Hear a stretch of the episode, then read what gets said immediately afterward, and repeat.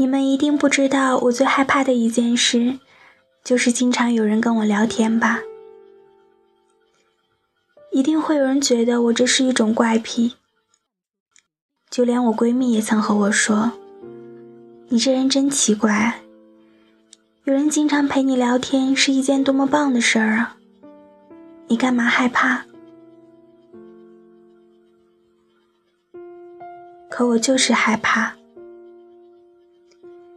其实我也不是一个恐社交的人，只是我怕从一开始的无话不谈到最后的无话可谈。我怕如胶似漆的两个人最终变成彼此再无交集的生活背景。我怕这种突如其来的悲痛和感情渐变又无可挽回的过程。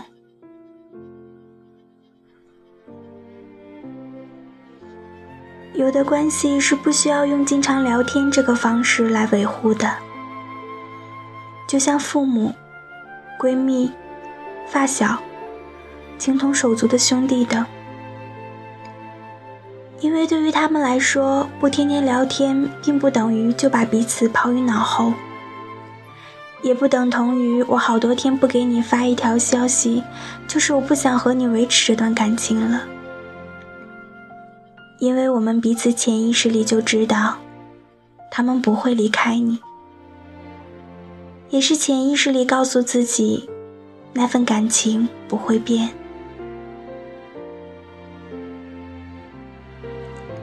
但也总有一些关系是真的需要经常聊天才能维持的，就像一日三餐，虽然少吃一顿饭并不会怎样。可是总会觉得少了些什么，而我曾经也总是把经常和我聊天的人定义成他喜欢我，因为我觉得他什么都愿意和我分享，和我说，会告诉我今天做了什么，吃了什么饭，明天的计划。我以为他无限的和我分享生活中的小细节，就是他喜欢我。可是后来我才明白，并不是这样的。其实他只是性格使然，他会和我聊，也会去找别人聊。只是我以为他喜欢我。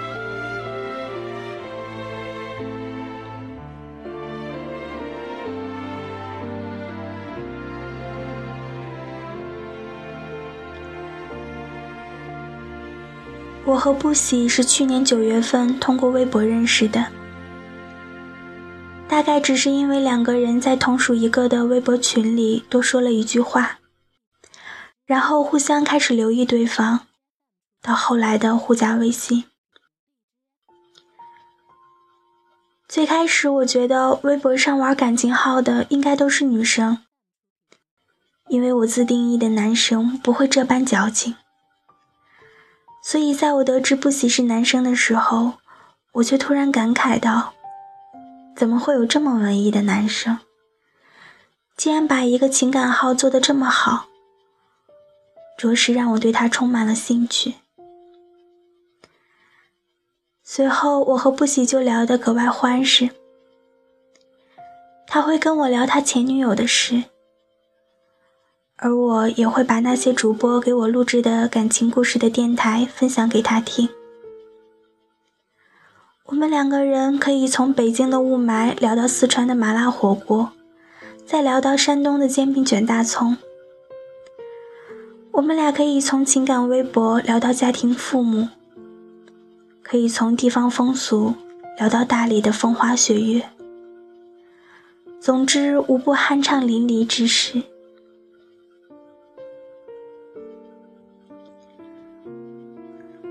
可是，当这种深度的交谈变成了每天的早安、午安、晚安时，他会在我生病发烧的时候跟我说要吃什么药，会嘱咐我晚上睡觉一定要盖好被子。他会在我来大姨妈的时候告诉我一定不要吃凉的，要我喝红糖水。他会在我微博推广期遇到困难的时候，一天和我说八百遍加油。他会在我心情低落的时候，任由我乱发脾气，听我抱怨。而那时的我却开始了恐慌，并不是怕他喜欢上我，而是怕自己喜欢上他。可是却依旧很享受每天和他聊天的时间，于是就印证了墨菲定律：如果你担心某种事情发生，那么它就更有可能发生。当我走在大街上，看到一棵奇形怪状的榕树，想到的第一件事就是拍下来给他看的时候，我就知道大事不好了。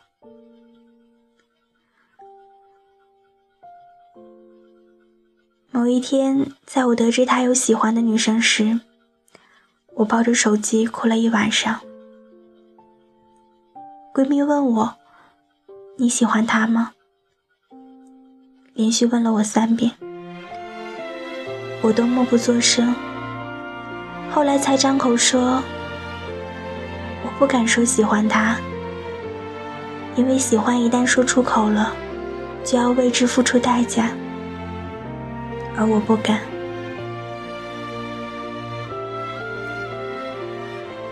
后来，在我和不喜整整一天没说话后。我给他发了很长的一段话。我说：“你明明知道我喜欢你，为什么还要告诉我你喜欢上别人了？你知道我从一开始就特别讨厌有人一直陪在我身边吗？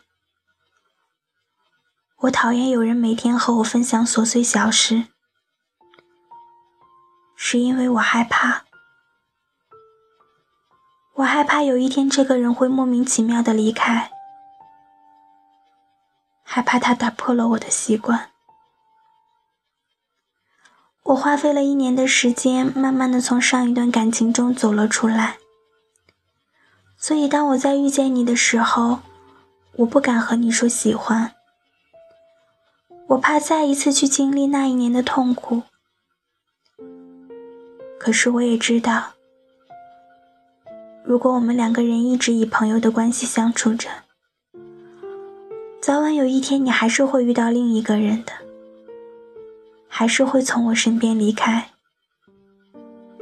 我真的很讨厌这样的自己，对什么事情都无能为力。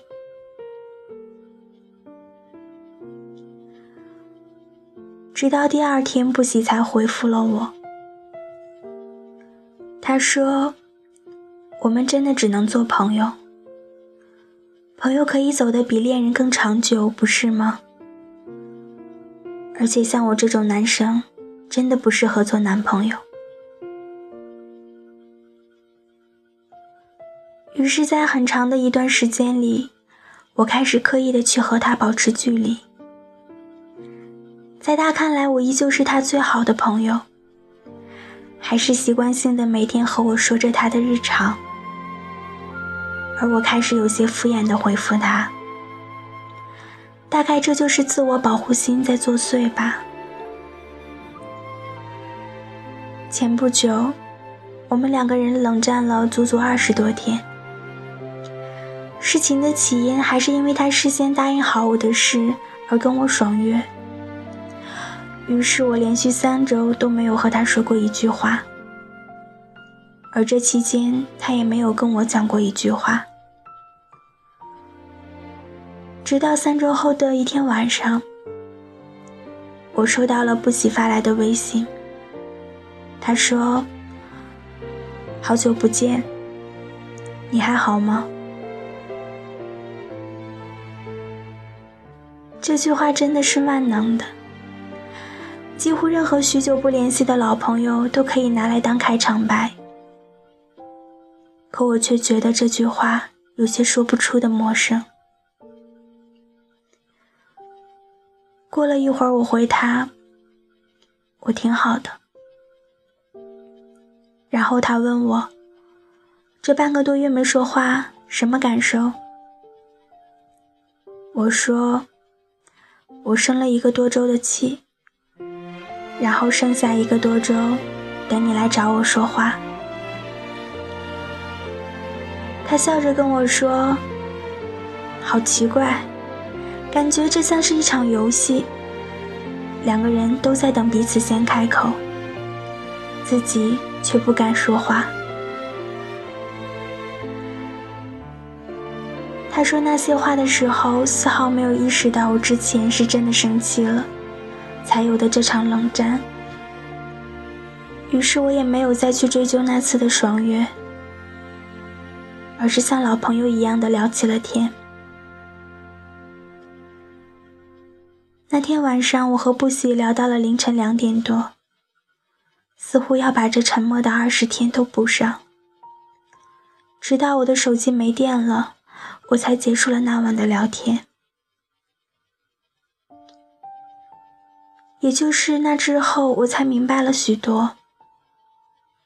对他的感情，可能就是。某一天，我脑内的多巴胺异常分泌的产物。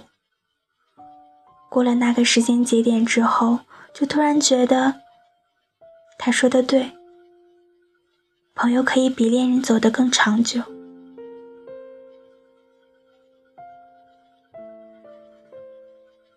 在这个科技如此发达的时代，通讯工具几乎人手一只，各种社交软件更是遍地。我们随意发一条动态，都有可能认识一个毫不相干的人。我们隔着屏幕，对着素未谋面的人说着心情，听着久违的温暖与关怀，不免在内心泛起一丝涟漪。我们以为一个人经常找自己聊天，说一些温暖的话，就是喜欢自己，是因为我们以为如果不喜欢。就不会流露真情，也不会回应热情。可是却忘了，人与人是不一样的。有些聊天只是无聊寂寞的打发，又或是他习惯了这样的暧昧，也可能是真的把你当好朋友。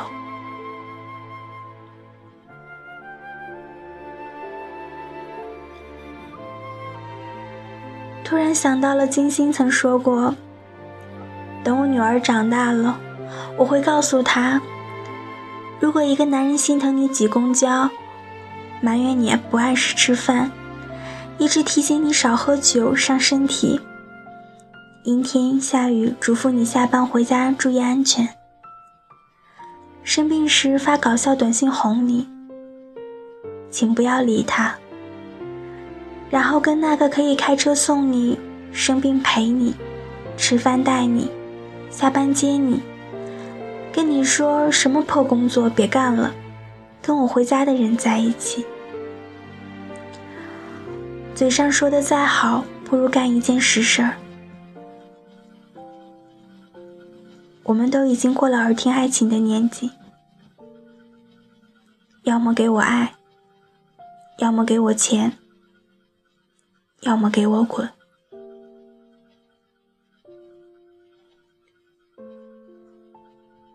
是啊，我们都已经过了耳听爱情的年纪。不要误以为人家和你聊几句天，关心你几句就是喜欢你了。如果他真的喜欢你，他想和你聊天，也自然想融入你的世界里。去做那些嘴上说的关怀。时代的进步也总是在印证着它的不足之处。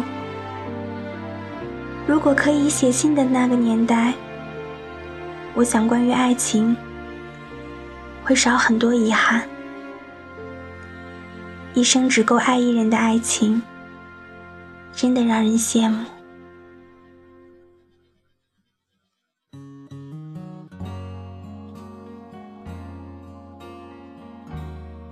这里是八幺五五八，带着耳朵去旅行。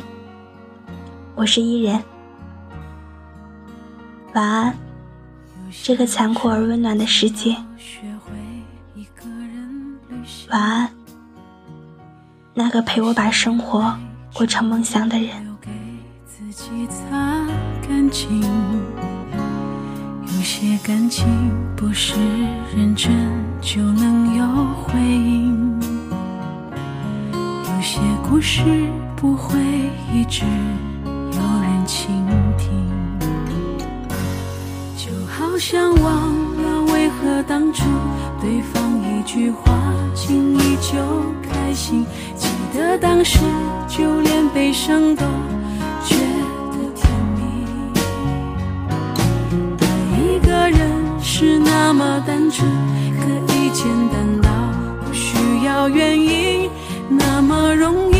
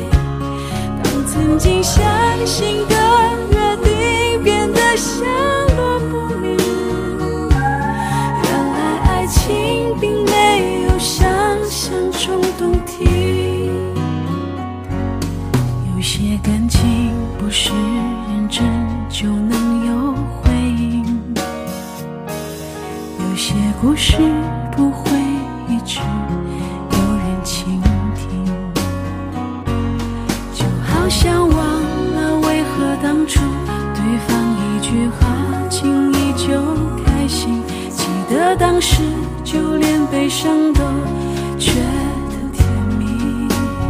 爱一个人是那么单纯，可以简单到不需要原因，